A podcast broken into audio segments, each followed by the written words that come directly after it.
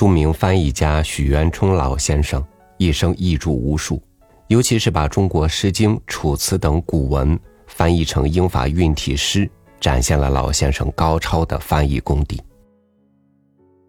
今天和您分享老先生求学时候的故事。我只喜欢一个人走自己的路。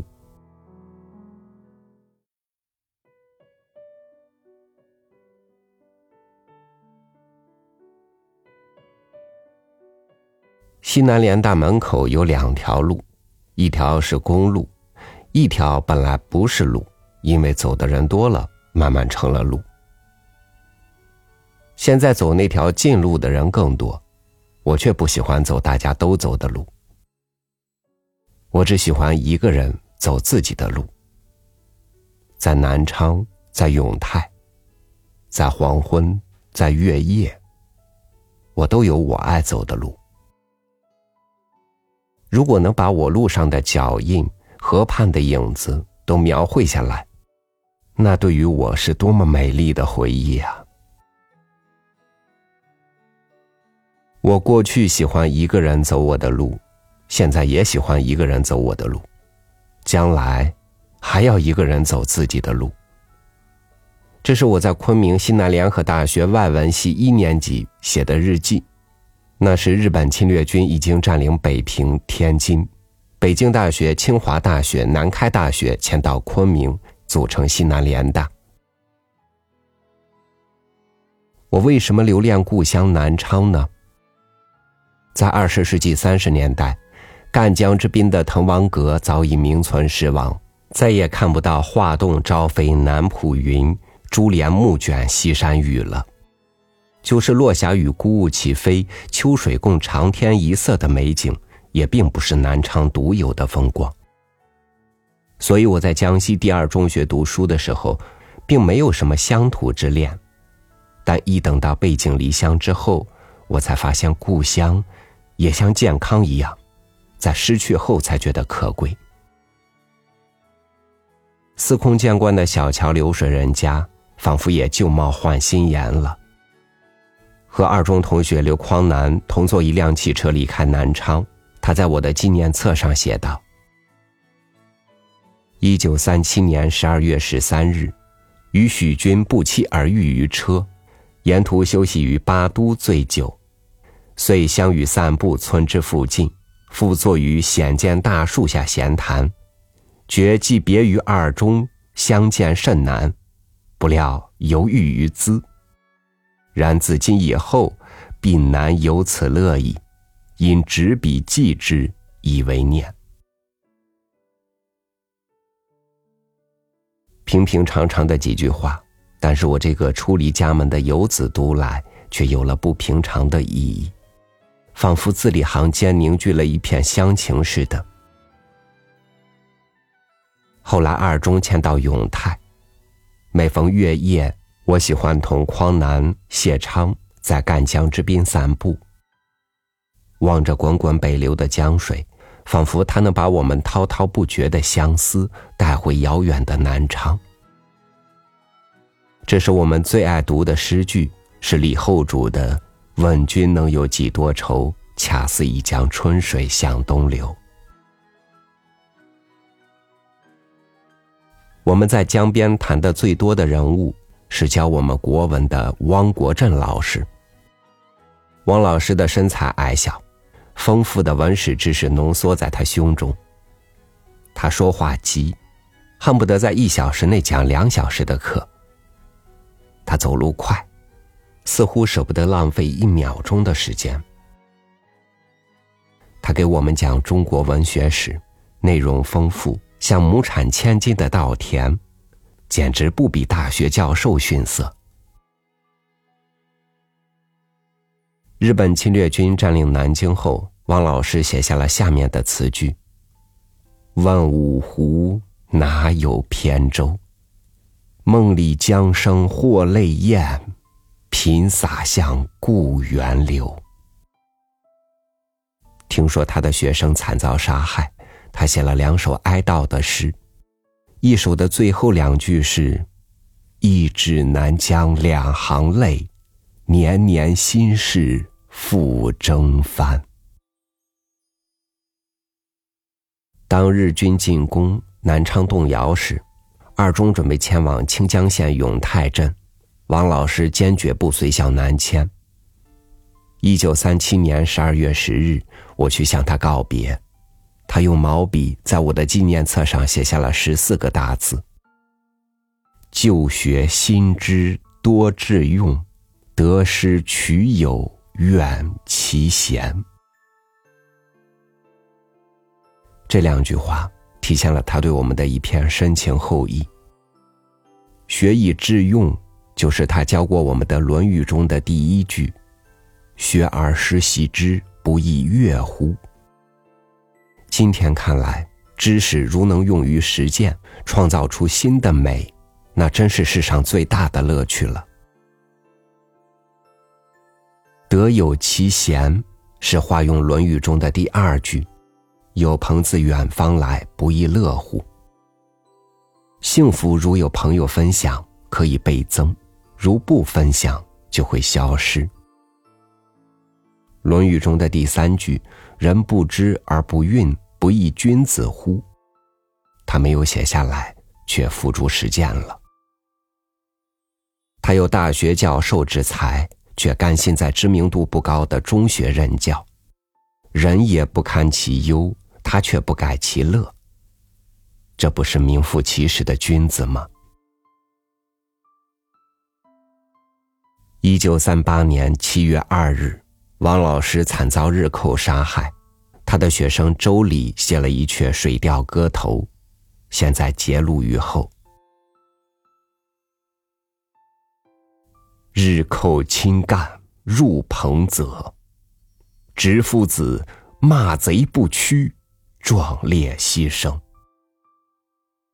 忆教诲之深恩，痛忠良之死节，唯此以哭。聊当悲歌，正气今犹在，彭泽亦书生。窥江湖马十万，窜击永孤城。不见当年张许，只见纷纷弃甲，烽火使人惊。金瓯皆已缺，生死一朝清。骂贼寇生大义，是人应。男儿所学何事？肯作楚囚名？不负平生素报，拼却头颅一掷，浩气震丹青。花表归来处，一笑大江横。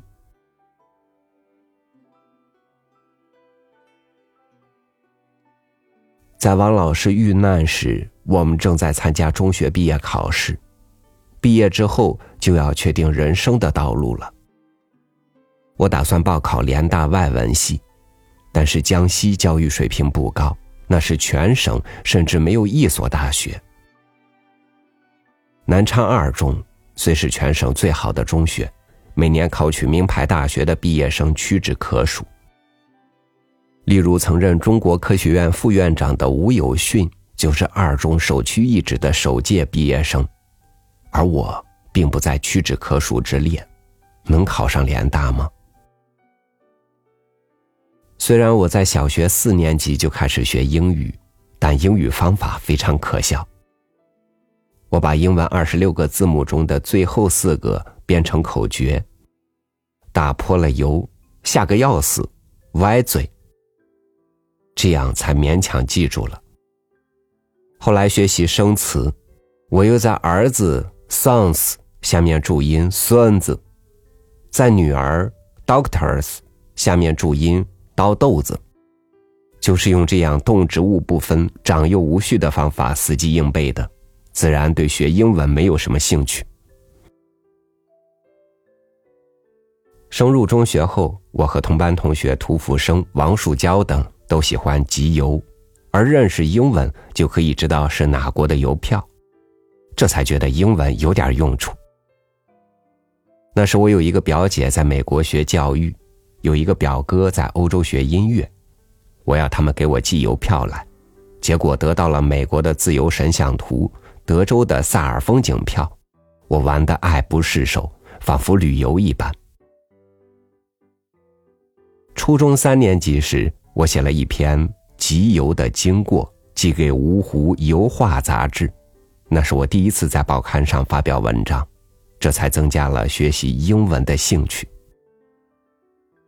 熊市一表书写了一个英文剧本《王宝钏》，得到英国大作家萧伯纳的赞赏，在英美舞台上演，引起轰动。回南昌来，把全家三个孙子。和三个刀豆子都带到英国去定居，这更加强了我学英文的念头。于是，在高中二年级时，我突击背熟了三十篇英文，包括莎士比亚《凯撒大帝》中的演说词。考试成绩居然从中等跃居全班第二，从人中人变成人上人了，这又加强了我学英文的信心。到了高中三年级，我在永泰河滨读歌德《少年维特之烦恼》的英译本，觉得人与自然融洽无间，这是我从前读郭沫若的中译本感觉不到的。尝到了学外文的甜头，我的决心就下定了。加上那时浙江大学从杭州前来江西太和，也带来了西子湖畔的歌声。我们就跟着大学生唱起英文的《江上彩虹》来，仿佛要用歌声组成彩虹，飞上高不可攀的象牙之塔似的。抗日战争之前，名牌大学只在当地招生，要考清华、北大就要北上，不但需要屈指可数的人才，还要屈指难数的钱财，二者缺一不可。平津京沪失陷之后，各大学纷纷迁往内地举行统一招生考试，并且不收学费，反而发给代金。这对没有钱财的人才才是打开了方便之门。于是，我们二中毕业班的同学多半都在浙江大学参加入学考试。我考取了联大，同时考取的同学有吴琼和万兆凤。还有一个秀外慧中的女同学胡品清，也考取了浙大外文系。她后来成了法国外交官的夫人，离婚后在台湾任法文教授，是个有名的女作家。说来也巧，她比我大一岁，也比我早几年把唐诗宋词译成英文、法文，在欧美出版。所不同的是。他把诗词译成散体，我却译成韵文。我们四个人都是汪国振老师的学生，而汪老师本人也是北京大学英文系毕业的。他没有完成的事业，总算是后继有人了。我们四个人中，胡品清和万兆凤。是全省屈指可数的高材生，万兆凤是全省小学毕业会考第二名，中学毕业会考第四名，后来参加了《唐诗三百首》的英译工作。前面提到的王树娇同学是全省小学毕业会考第三名，考入浙江大学历史系的第一名。他在二中依照庄子的文体写了一篇读书报告，得到汪老师的赞赏。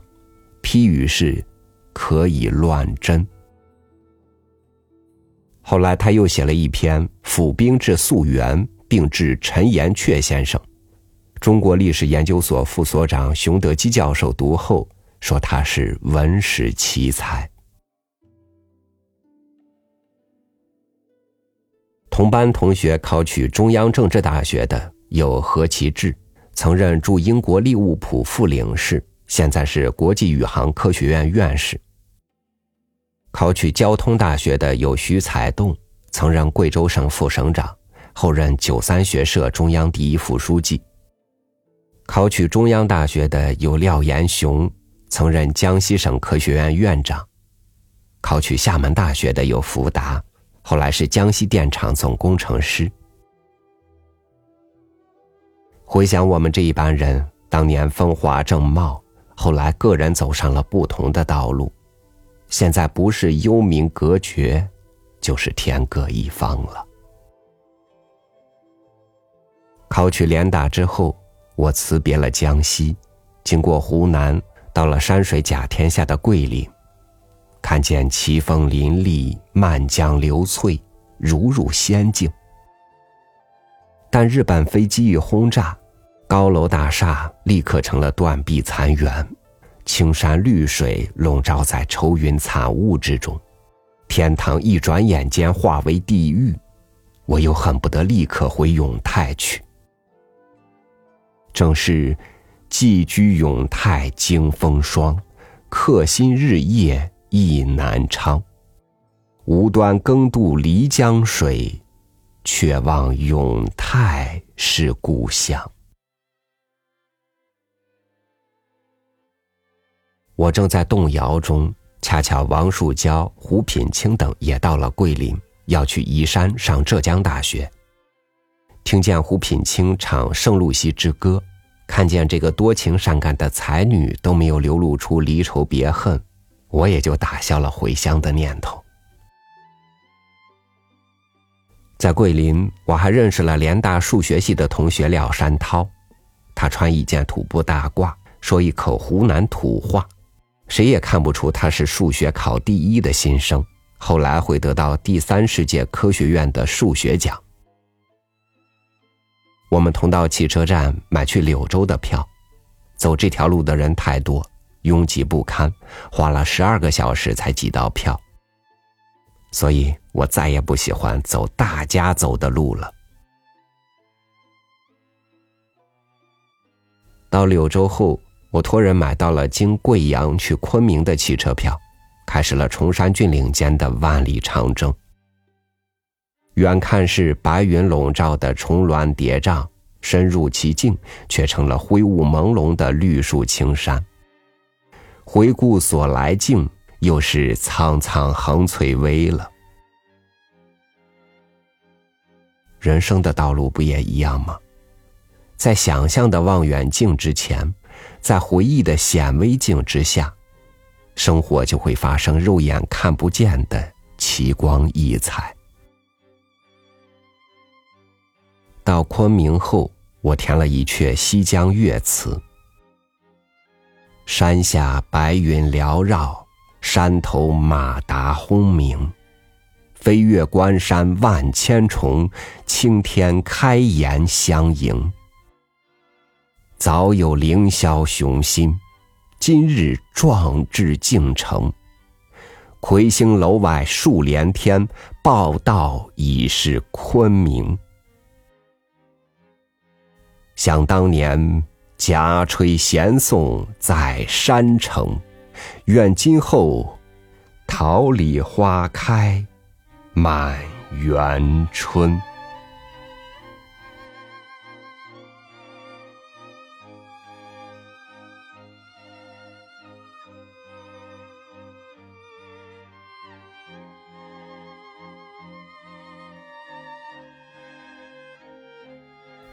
我有一个梦想，希望我能从事自己热爱的事业。坚持不懈，为这个世界能变得更好而贡献自己的一点点力量。